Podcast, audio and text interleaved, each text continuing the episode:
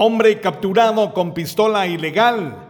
Edilberto, de primer nombre de 50 años de edad, fue capturado en Ixcán, Playa Grande, Quiché, a bordo de un automóvil color rojo de manera ilegal. Llevaba una pistola marca Girsan. Desde Emisoras Unidas Quiché en el 90.3 reportó Carlos Recinos, primera en noticias, primera en deportes.